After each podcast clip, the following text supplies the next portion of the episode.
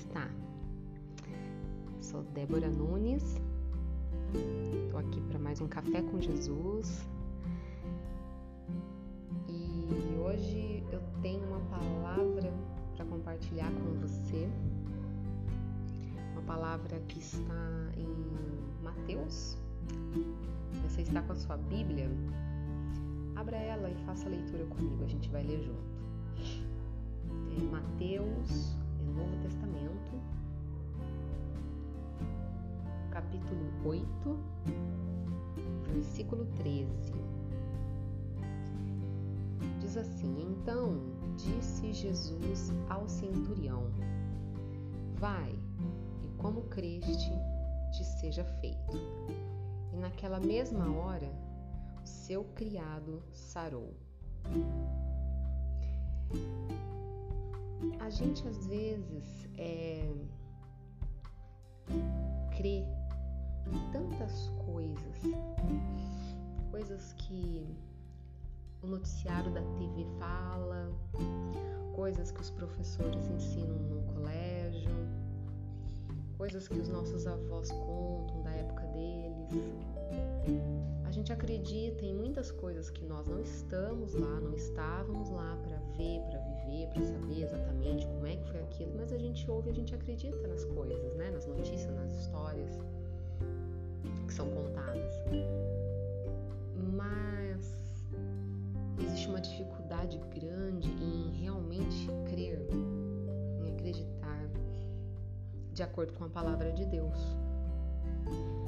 Um impedimento que vem da nossa carne, uma resistência, sabe? Por mais que a gente diga que crê, não, eu acredito no que está aqui. Em todas essas coisas eu sou mais que vencedora. Em Cristo Jesus, não, eu sou vencedora. Mas daí passa o tempo, você acontece um problema com você, você enfrenta ali uma crise, uma situação difícil, você esquece que há poucos dias ou há poucas horas você determinou que você era mais que vencedor em Cristo Jesus e que você podia todas as coisas porque Ele te fortalece. E aí você faz o que? Você fala, você pensa como não deveria fazer, de uma maneira que vai acabar fazendo com que você anule aquilo que você acredita de verdade. Nós temos que treinar a nossa mente para crer, para pensar, para falar como diz a palavra de Deus. Então, se a palavra de Deus diz que eu tudo posso naquele que me fortalece, eu tenho que crer nisso, pensar dessa forma falar dessa forma. Porque se uma dessas três coisas estiverem é, diferentes, uma, né? uma delas estiver negativa e duas positivas, já não vai dar certo. Todas elas têm que estar positivas com a palavra. Se a palavra fala para eu fazer tal coisa, obedeço, faço. Se a palavra de Deus fala, não faça esse tipo de coisa, não tome essas atitudes, não tome, não faça. Pensamento nosso, ele é que vai fazer com que a palavra da tua boca saia, seja para o bem ou para o mal, né? E isso vai fazer com que suas atitudes também, o pensamento vai influenciar nas suas atitudes também. Como você vai reagir? temos que ter a mente de Cristo, pensar como Ele, falar como Ele. E a gente aprende isso meditando aqui na palavra do Senhor. Esse fortalecimento a gente encontra na Bíblia. Uma, uma palavra que, que se encaixa bem nessa situação é um outro outra passagem aqui, ó, é Lucas.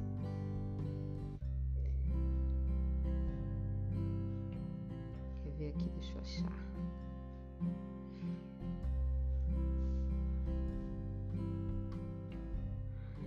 o anúncio do nascimento do João, João Batista, né? Eu vou resumir aqui, tá? É Lucas, o capítulo é o primeiro capítulo, né? Tá ali no versículo do 1 ao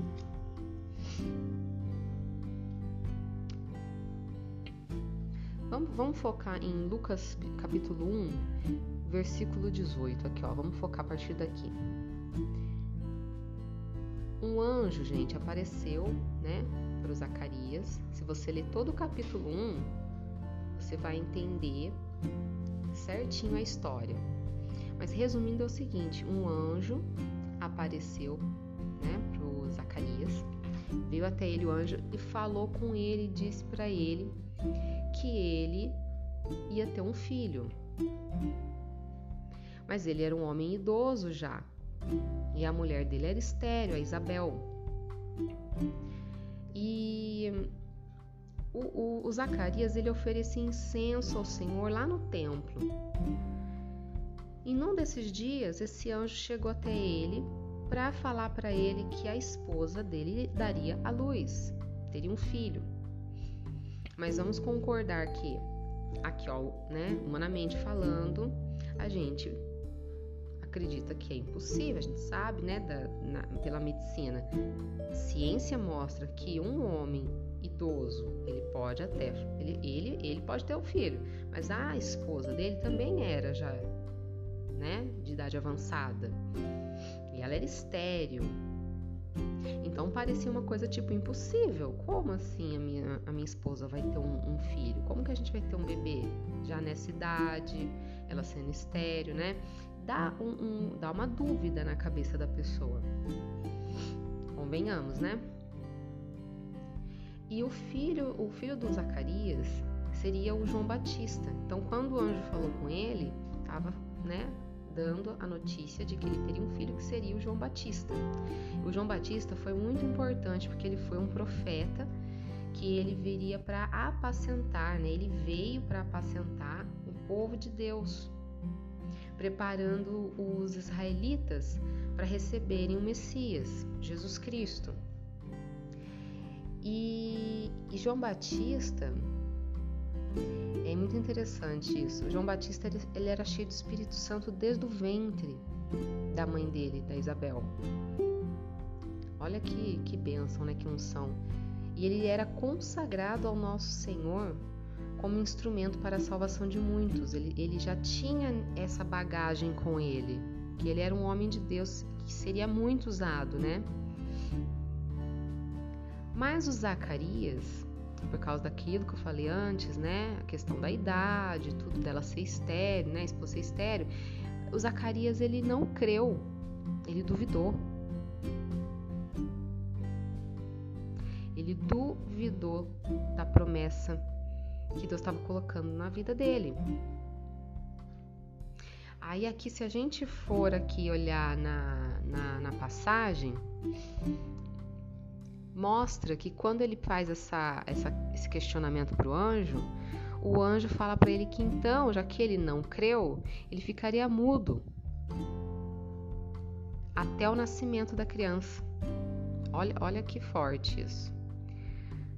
E ele ficou, gente. Se você lê o capítulo primeiro de Lucas, vai lá, lê o capítulo todo para você entender melhor a história, né? você vai ver que ele ficou mudo, ele sai de lá e ele não conseguia falar. Ele só fazia acenos para as pessoas que estavam ali em volta dele, sabe?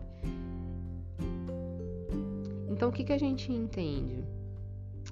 A gente entende que quem confessa a má notícia sofre devido à força negativa que as suas próprias palavras é, têm e ainda acabamos envergonhando o Evangelho de Cristo. Porque se somos seguidores do Evangelho, a gente tem que falar conforme está na palavra, né? Temos atitudes conforme está na palavra. Então, se a gente confessa as coisas batendo de frente com o que está na palavra, se a palavra está falando para você uma coisa e você está fazendo outra, isso envergonha o evangelho. A gente acaba é, dando até mau testemunho para as pessoas.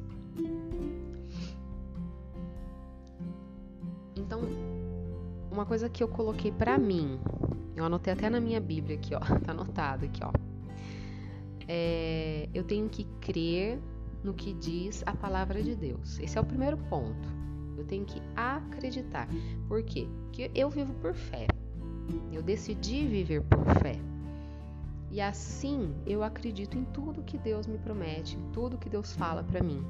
E eu creio fielmente nisso. Ponto. E aí eu tenho que pensar como Cristo, eu tenho que falar como Cristo. Tudo como está na palavra de Deus. É tudo como está na palavra de Deus. Porque ela é o nosso guia, né, para nossa vida. Ela nos guia em tudo. Até ontem eu falei sobre a palavra de Deus ser, né, a luz, a lâmpada para os nossos pés, que vai iluminar os nossos caminhos. Que se a gente agir conforme está aqui, a gente sempre vai colher bons frutos. A gente vai evitar problemas. E problemas que aparecerem, a gente também vai solucionar. Então, essa é a palavra que eu tinha para compartilhar com você hoje. Medita nesse capítulo de, de Lucas, no capítulo de Mateus, que eu creio que Deus vai continuar falando com você, vai te abrir entendimento para outras coisas que a gente nem, nem citou aqui hoje, mas ele vai fazendo a obra. É assim que ele faz. A gente vai lendo e ele vai abrindo entendimento e ele vai falando. E a gente vai absorvendo, porque aí a nossa vida tende a melhorar cada dia mais. As aflições elas vêm, elas vêm para todos nós, todos. É, tá na Bíblia. No mundo tereis aflições, mas tem de bom ânimo, pois eu venci o mundo. Se Jesus venceu, nós também venceremos. Cada uma delas, de mãos dadas com o nosso Senhor. Amém? Deus abençoe a tua vida, Deus abençoe a tua casa, a tua família, seu trabalho e que a paz do Senhor esteja com cada um de vocês. Em nome de Jesus. Um abraço e até o próximo Café com Jesus.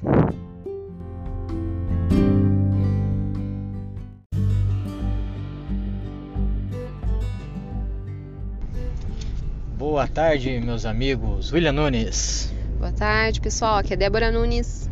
E somos o casal, casal cristão. Né? Agora a Débora vai começar a ler um versículo aqui muito interessante para todos nós, né? Onde segue ali na Bíblia Mateus né, 24, 43 e vamos partir para a Bíblia, Débora. Se você está com a sua Bíblia, lê aí comigo, tá? Lembrem disto: se o dono da casa soubesse quando ia chegar o ladrão, ficaria vigiando e não deixaria que a sua casa fosse arrombada. Então, meus amigos, é, imagina só, né? o homem não ter direito de defender a sua casa, tá? A palavra de Deus é muito clara e ela deixa esse direito para todo homem, né? Deixa esse direito para todo homem defender a sua casa e ainda alerta, né? Para o homem que quer defender a sua casa, dizendo: mas quando que vai vir o ladrão? Entendeu? Então ele não só alerta, ele prepara o homem. O homem tem que estar preparado tá certo? Tem que estar tá vigiante, tem que estar tá vigilante, tem que estar tá orando sempre, tá?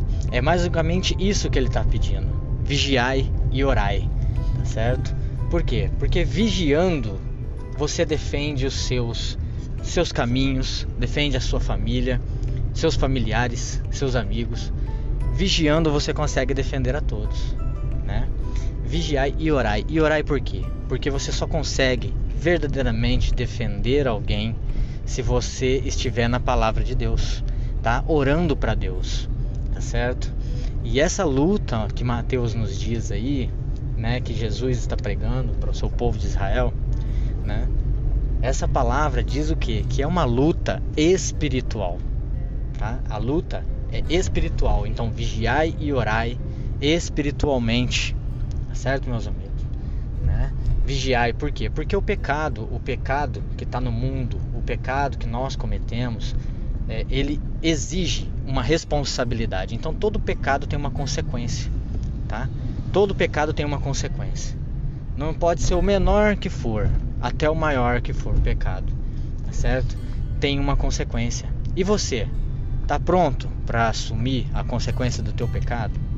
É essa é a pergunta que você tem que fazer para você, tá certo? Pecadores todos nós somos, né? Mas temos que ser semelhante tá? a Jesus Cristo.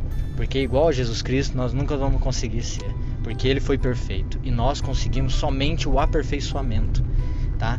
Então sedes homens, né, vigilantes de oração, sejam homens e mulheres também, claro, né, de fé, para que possam proteger a sua família, possam proteger os seus caminhos a serem trilhados, tá certo? Tem que ficar ligeiro, tem que ficar esperto, galera tá? Tem que ficar assim. No passado eu não era assim. No passado eu deixei o diabo entrar por várias portas né, na minha vida, desde a pequenininha até a, maior porta que eu abri para ele, tá? E só me causou destruição.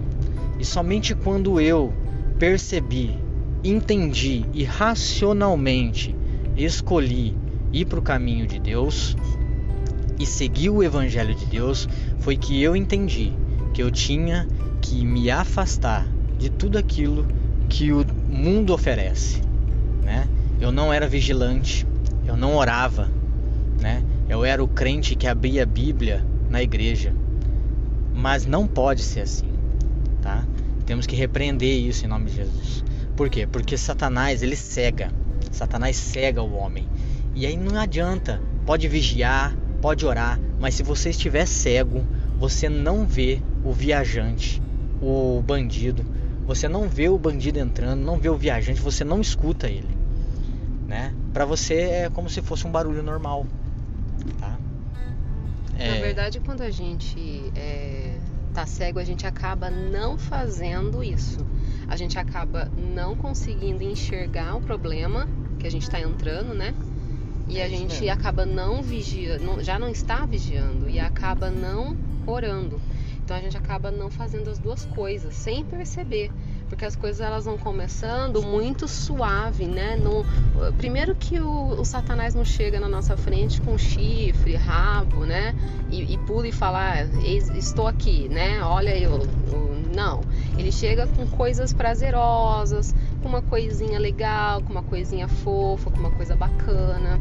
E aí você vai indo, vai indo, vai abrindo portinhas, portinhas, e quando você vê, você já tá lá no limiar entre a, a vida santa, né? Aquela vida né, de, de busca de oração, de, de consagração, mas você já está lá no limiar com o pecado. Você já está muito próximo, você está sentindo o calor do, do pecado. E só que você não está percebendo porque você está sendo cegado aos poucos. Isso não é uma coisa que acontece de noite para o dia. Leva anos, porque o, o, Satanás ele é ardiloso, ele não planeja um plano assim para amanhã executar. Ele vai devagar, porque ele tem tempo para isso, ele tem, né? Ele sabe esperar. Sabe esperar. Entendeu? Você cair no laço, né? O laço do passarinheiro. Vai só dando corda. Exatamente. Até que você não percebe, ele puxa e pega você. Você é o passarinho da cilada dele. Por isso que diz laço do passarinheiro. E a nossa luta, a gente entende agora que a nossa luta realmente não é contra a carne. A nossa luta é num plano espiritual, é invisível. A gente não vê, mas o tempo todo a gente está em guerra constante contra o inimigo. Por isso que estede sóbrios e vigiai, orai, tem que estar zelando pela nossa casa, pela nossa família, pelas nossas coisas, porque ele está o tempo todo procurando uma pequena brecha para entrar e através desse pecadinho, às vezes bobo, é a porta que ele precisava para entrar na nossa vida e vir com outro pecado, porque um abismo puxa outro abismo. Quando se vê, já está cometendo coisas muito, muito, muito é, pesadas que, que Deus abomina e, e a pessoa não está percebendo, né? É, e outra coisa, né? Pelo fato do mundo ser tão bonito, né? E as coisas que o diabo oferece ser tão boas, eles são semelhantes ao caminho de Deus. Mas não é o caminho de Deus, são Parece semelhantes. é. E você é cego, e você cego, você não enxerga isso. Verdade. Você com os olhos Você é vendados, você é confundido. Pode ser você que está na igreja, ou pode ser o cara que não está não, não tá indo na igreja. Entendeu? Pode ser o cara que está na fé, está seguindo o cristianismo. Se um dia qualquer ele deixar uma porta aberta, uma fresta que seja, e ele permitir que Satanás jogue o seu sua armadilha, ele começa já a ficar cego. Seja uma novela, seja uma palavra, um palavrão. Ah, não, mas esse palavrão aqui eu já estou acostumado a falar. Entendeu? Essa ainda é uma porta que você tem que fechar. Entendeu? Uma atitude sua que não está de acordo com a palavra de Deus, seja ela pequena ou grande, isso ainda é uma porta. É aquilo que a gente aprendeu esses dias no alimento da fé, né, amor? Se está na Bíblia, eu creio na Bíblia. Então, se está na Bíblia, eu creio e ponto final está decidido. E além de crer, eu tenho que pôr em prática na minha vida, eu tenho que viver aquilo. E não tem questão, é ponto final, tá lá, é mandamento, então a gente vai, vai seguir, Vai seguir. vai acreditar, vai seguir. E se acreditar. seguir, se acreditar verdadeiramente, é, é matemática, não tem como dar erro.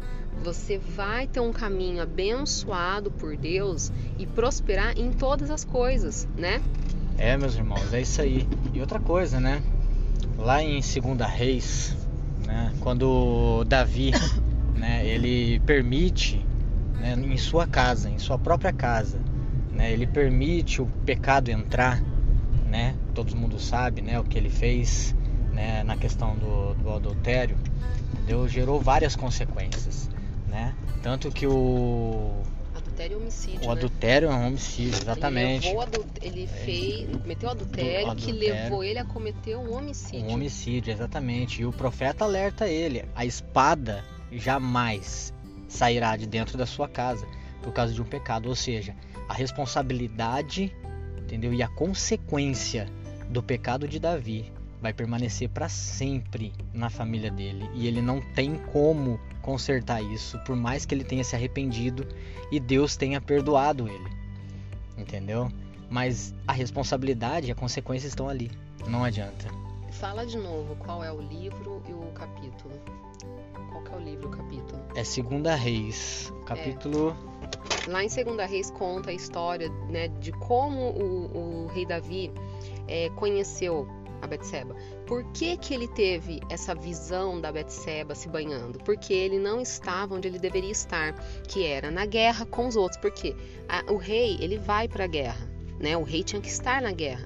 E ele não foi, ele quis ficar em casa, em Jerusalém. Aí o que aconteceu? Ele mandou todo mundo ir e ele ficou. Aí ele começou já a trocar o que era certo pelo que era errado, porque enquanto era para ele estar acordado, ele estava indo dormir. E quando era para ele estar dormindo, ele estava acordando.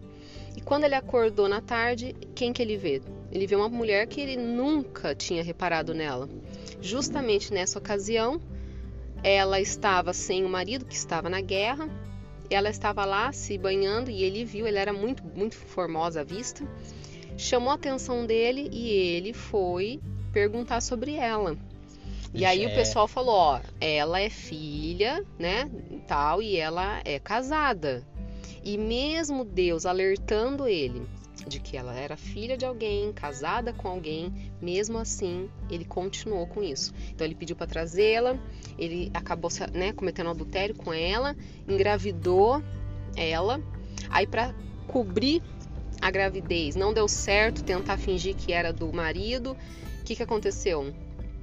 Ele bolou um plano para colocar o marido dela em um local onde ele saberia que ele iria morrer na batalha. Segunda Samuel 11. Segunda Samuel, então não é reis. Não, segunda Ah, Samuel desculpa, 11. gente, tá? É Samuel. Eu falei errado. Segunda Samuel, Capítulo 11. isso. Lê lá, tem, tem, tem informações melhores, mas eu dou uma, uma baita de uma resumida aqui. Sim, E aí quando ele pega e comete também um homicídio. Então um abismo puxou outro abismo na vida dele. Aí quando o profeta foi conversar com ele, porque Deus mandou, ele pega e conta uma história, que se você ler, você vai ver a história que eu tô falando que ele contou.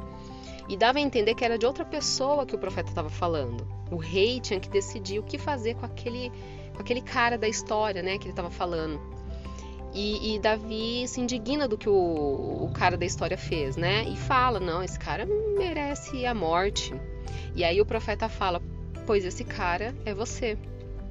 Exatamente. E aí ele pega e começa a, a, a falar para ele sobre o pecado que ele cometeu, sobre o resultado daquilo. Ele destruiu a vida da, da Betseba, destruiu a vida do filho, porque depois, se vocês forem lá e continuarem lendo, esse filho dele com a Betseba morre mesmo ele orando e pedindo, né, pela vida do filho, o bebê morre, entendeu? É, causou dano para a vida do, do, próprio marido dela, né, que, que morreu. Dos outros filhos dele também. E aí que vem, é, aí porque começa. como você disse, né, ele foi perdoado por Deus sim do pecado. Porém, o resultado do pecado causou consequências que vieram sobre os próprios filhos. E aí vocês leem lá, porque senão vai ficar muito extenso aqui, né? Vai, vai ficar muito extenso. Mas vale a pena ler, vale a pena vale ler. Vale a pena ler. A história de Davi é uma história muito bonita de um homem muito arrependido. E é isso que importa, né? O arrependimento e não o remorso. Sim. E voltando para Mateus 24, né? Onde Deus pede para para nós é, vigiar nossa casa, tá? Então, pessoal, já fica aí a dica, tá bom? Mateus 24, 43, tá bom? Vigiai e orai, porque o Espírito Santo vem, sempre vai avisar e sempre vai informar você de que o bandido está em sua residência, está dentro de sua casa, tá bom? Então, meus amigos, ficamos por aqui, tá? Deus abençoe vocês, um grande abraço e um abraço, pessoal. Deus abençoe. E a paz de Deus esteja com vocês e suas famílias, tá? ok? Abração, até mais. Tchau, tchau.